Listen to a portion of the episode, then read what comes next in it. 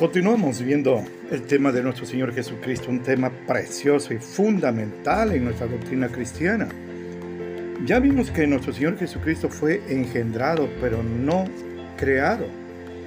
En cambio, los ángeles, tanto los fieles al Señor como los que hoy son demonios, incluyendo a, a su rey que es Satanás, fueron creados, pero no engendrados. Ahora, nuestro Señor Jesucristo esto también debe ser algo firme en su corazón. No permita que lo muevan. Nuestro Señor Jesucristo es Dios. Aquí no cabe ninguna concesión de que, bueno, hay que ser un poco eh, comprensivos con los que no crean como nosotros. No, no, no, no. Esto es fundamental. Si usted no cree que Jesucristo es Dios, usted no es salvo. ¿Qué le parece? Vea si no es fundamental. Preparé unos cuantos versículos, no crea que eh, voy a tratar de imponerle mi opinión. Unos cuantos pasajes, 15, donde les demuestro con la Biblia, con la Biblia, que nuestro Señor Jesucristo es Dios.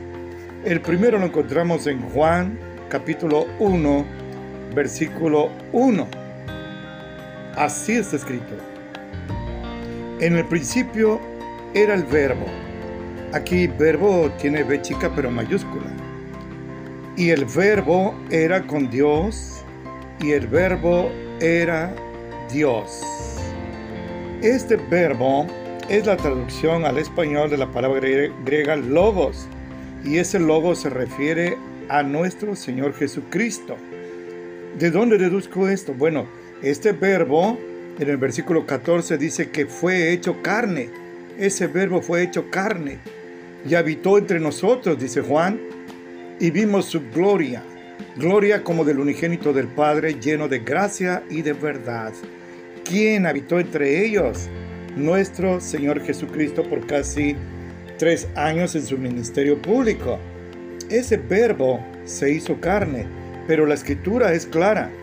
En el principio era el verbo, y el verbo era con Dios, y el verbo era Dios.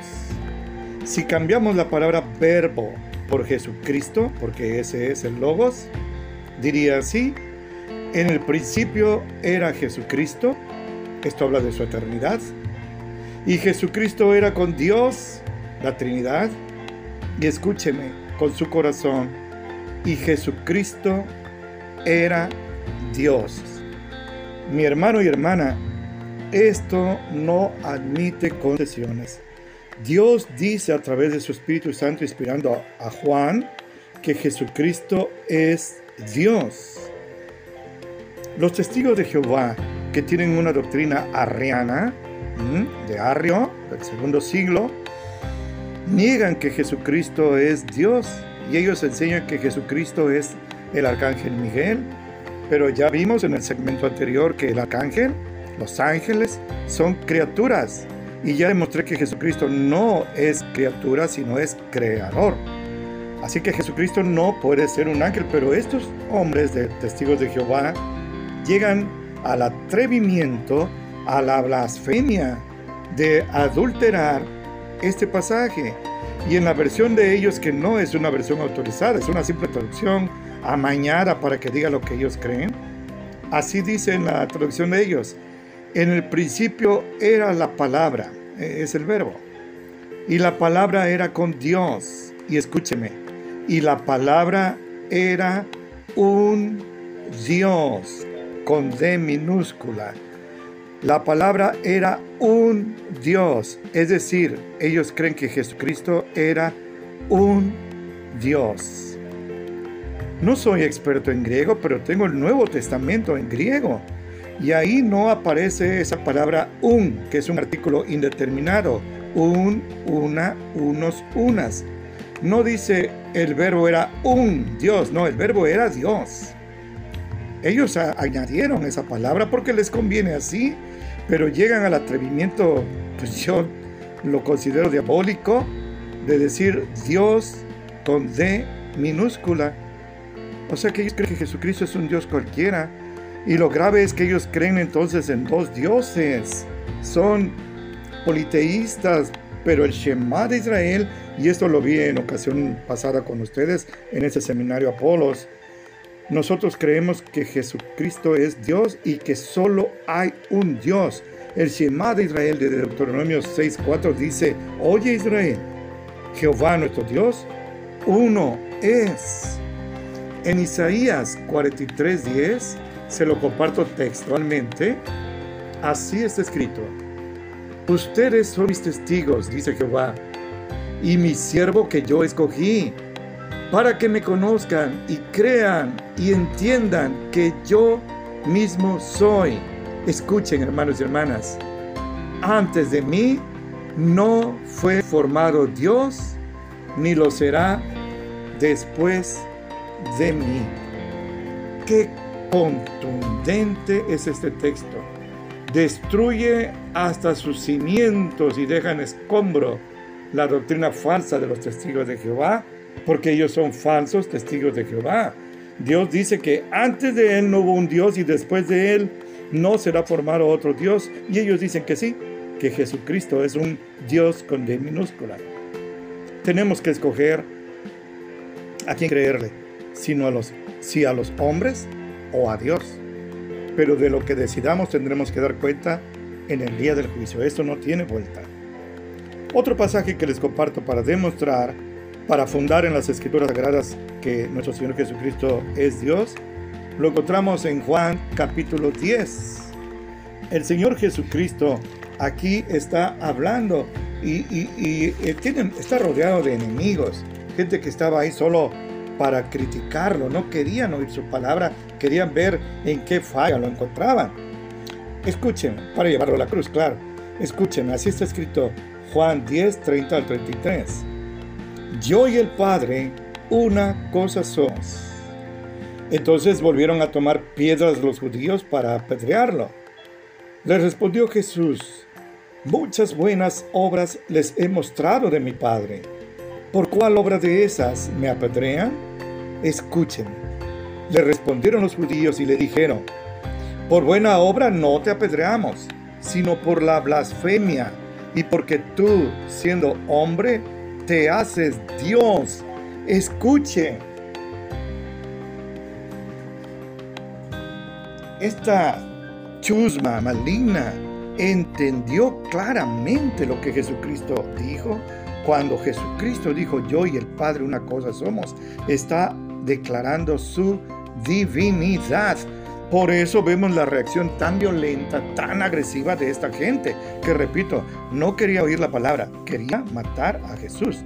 Por eso reaccionaron así, pero Jesucristo ahí afirma su divinidad. En Juan 14 encontramos a Jesús hablando con el apóstol Felipe.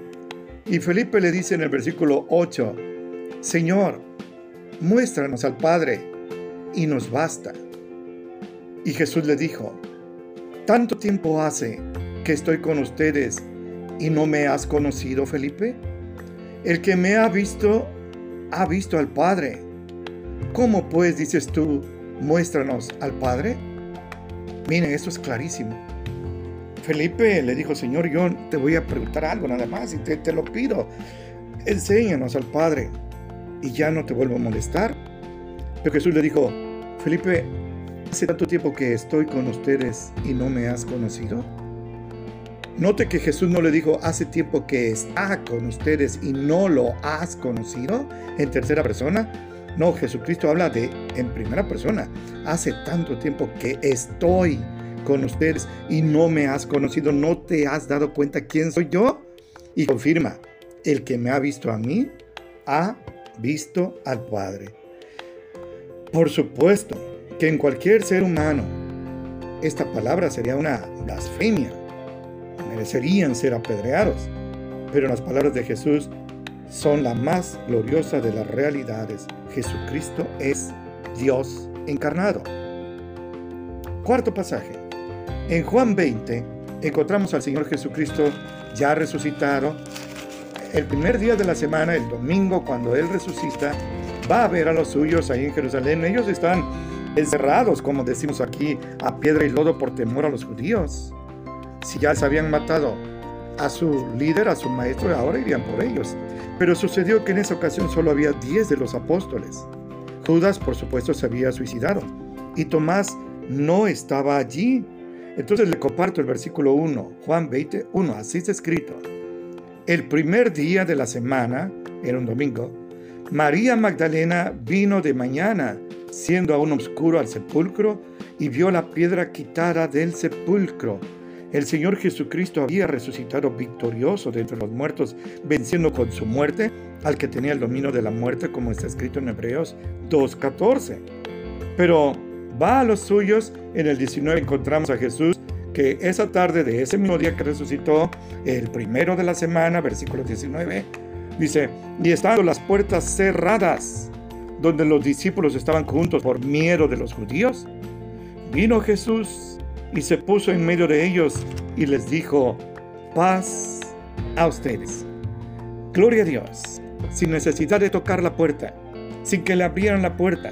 Jesucristo entró, atravesó la puerta porque tiene un cuerpo glorificado y se presenta ante sus diez apóstoles, los cuales pues gozosos lo abrazan y están con él y comen con él. Es una cena. Se ve Jesús y llega Tomás, no sabemos de dónde. Y me imagino que todos le dijeron, Tomás, de lo que te perdiste, aquí estuvo el Señor. Y él dijo aquella frase que todos conocen, si no veo las huellas de, de, los clavos en sus manos y en sus pies, y si no meto mi mano en su costado, no voy a creer. Y lo comparto a partir del 26, Hechos 20, 26, así es escrito. Ocho días después, estaban otra vez sus discípulos dentro y con ellos Tomás. Ahora sí estaban los once. Vino Jesús, era otro domingo, las puertas cerradas, su cuerpo glorificado atravesó, se puso en medio y dijo, paz a ustedes. Enseguida le dijo a Tomás, mete tu dedo aquí y ve mis manos, y alarga acá tu mano y métela en mi costado, y no seas incrédulo, sino fiel. ¿Cree, Tomás? No tuvieron que decirle al Señor, Señor, fíjate que la vez pasada que tu mano estaba, le dijimos y no creyó que estabas tú aquí. No, no, no, el Señor no necesita que le informemos nada.